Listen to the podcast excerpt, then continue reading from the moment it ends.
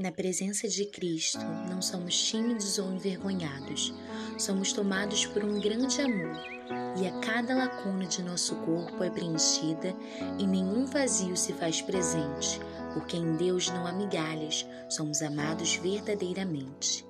abraçados paternalmente e guiados espiritualmente, pois Deus é verdadeiro e amoroso e nos ama com amor cordial,